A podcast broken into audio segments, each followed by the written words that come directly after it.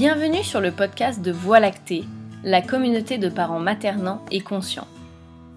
Ici, on parle allaitement, cododo, portage, motricité libre, hygiène naturelle infantile, diversification menée par l'enfant ou toute autre pratique qui peut nous permettre de répondre naturellement aux besoins de nos bébés, de nos enfants. Ici, vous trouverez des échanges, des interviews, de l'information pour faire vos propres choix, éclairés. Aujourd'hui, on vous propose de découvrir notre positionnement dans le projet Voie lactée concernant l'allaitement. Pas pro-allaitement, mais pro-choix éclairé. Mais qu'est-ce que ça veut dire? Anaïs vous en dit plus tout de suite.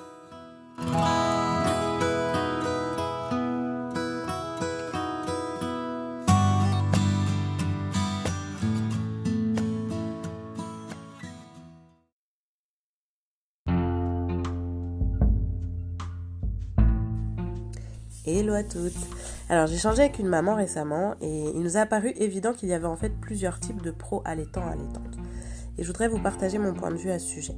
Je fais une vraie différence entre pro allaitement et ce que je suis pro choix éclairé. Clairement, l'allaitement est une passion pour moi, au même titre que mes enfants, la parentalité, le développement personnel, le dessin et l'écriture.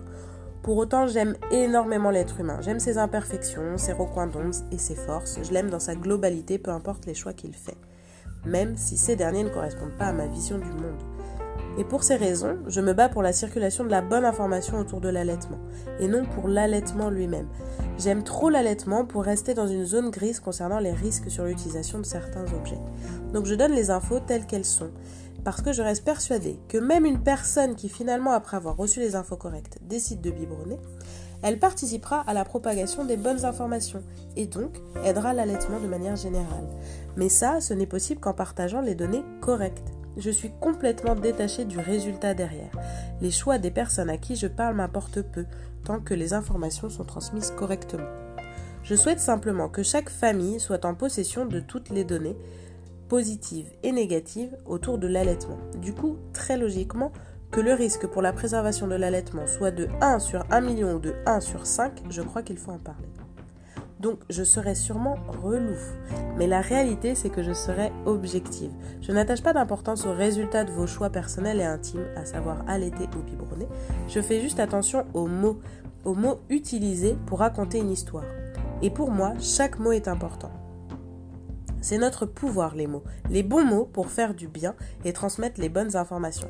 Et concernant ce sujet, faire du bien à l'allaitement en général, mais aux parents en particulier. Du coup, je suis pas trop pour la zone grise concernant les sujets comme la confusion synthétine. Je suis consciente en effet que les découvertes sur l'allaitement vont évoluer, car la recherche avance et on en apprendra encore beaucoup par la suite. Et je me mettrai à jour à ce moment-là. Je ferai évoluer les informations que je transmets. Mais d'ici là, j'aimerais que ce qu'on sait aujourd'hui soit transmis correctement.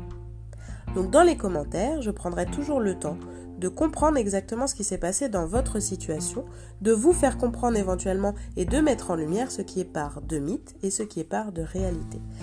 Je ne crois pas qu'on puisse faire peur en donnant toutes les infos, même aux jeunes mamans. Parce que les peurs que nous avons sont en nous, que l'on donne les bonnes ou les mauvaises informations. Les bonnes informations serviront d'excuse ou de motivation à la personne qui les reçoit. Mais ça, ce n'est pas de mon ressort. Je me dis que si vous, jeune maman, vous voulez profondément allaiter, avoir les bonnes informations renforcera votre choix car vous pourrez appuyer votre décision auprès des autres en vous basant par exemple sur les bienfaits de l'allaitement. Ou alors, peut-être que je vous ferai changer d'avis, car d'un coup, le poids des aspects challengeants de l'allaitement vous semblera trop lourd, mais je suppose alors que vous serez soulagé de ne pas avoir fait ce choix. Et si au contraire vous ne vouliez pas allaiter à la base, cela pourra aussi renforcer votre choix final. Car vous pourrez vous appuyer sur les côtés difficiles de l'allaitement pour justifier votre choix. Ou alors, peut-être que ça vous fera changer d'avis en embrassant la totalité des bienfaits de l'allaitement. Par contre, si vous êtes hésitant, ça vous permettra de faire un choix éclairé.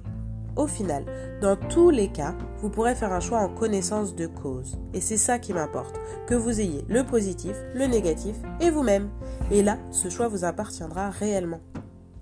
Dans notre monde actuel, je crois que le choix éclairé est trop mis en sourdine.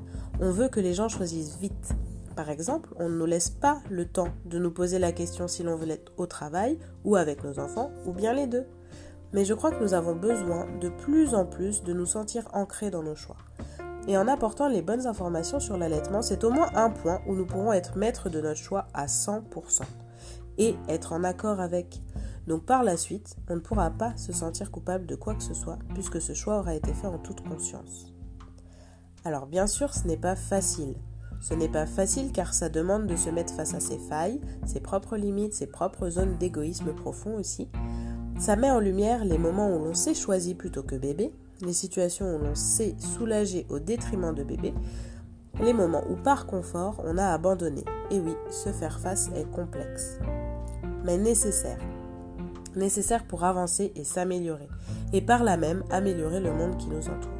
Ça nous pousse à nous surpasser, à devenir une meilleure version de nous-mêmes. L'erreur est une bonne chose, et chaque parent s'en rappelle le temps d'un instant, quand bébé tombe et se relève, puis retombe et se relève jusqu'à enfin savoir marcher. Et puis, ça retombe dans l'oubli. Alors que c'est primordial, l'erreur. C'est bon de se tromper, de reconnaître qu'on ne sait pas, qu'on n'est pas suffisamment informé sur le sujet pour aider.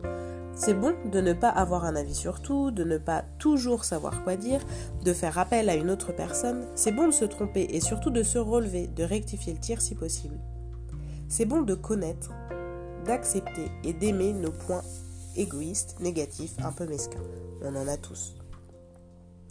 Ici, on parle d'allaitement, et j'ai moi-même fait des erreurs. J'ai induit des mamans en erreur par méconnaissance du sujet. C'est comme ça, j'accepte mes erreurs et je rectifie le tir aujourd'hui.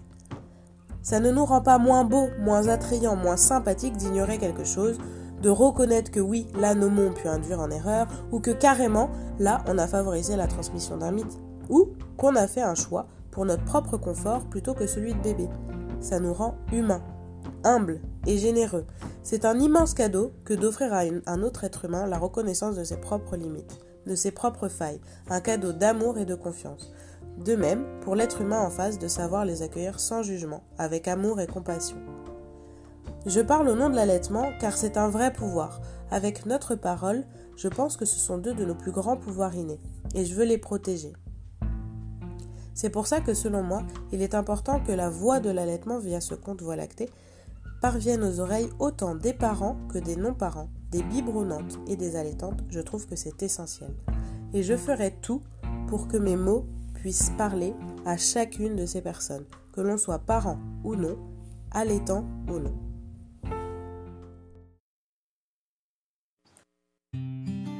Merci à vous d'avoir écouté ce podcast. On espère qu'il a fait germer en vous des questions, ancré des convictions ou éclairci des doutes. S'il vous a plu, n'hésitez pas à le partager et à nous retrouver sur nos autres plateformes Instagram, YouTube, SoundCloud, Spotify ou Apple Podcast. D'ailleurs, vous pouvez liker et commenter sur ces plateformes pour que l'on soit mieux référencé, que plus de personnes découvrent le projet Voie lactée, et ainsi que le monde de demain soit rempli de plus de parents maternants et conscients. A très vite avec de l'information pour toujours plus de choix éclairés.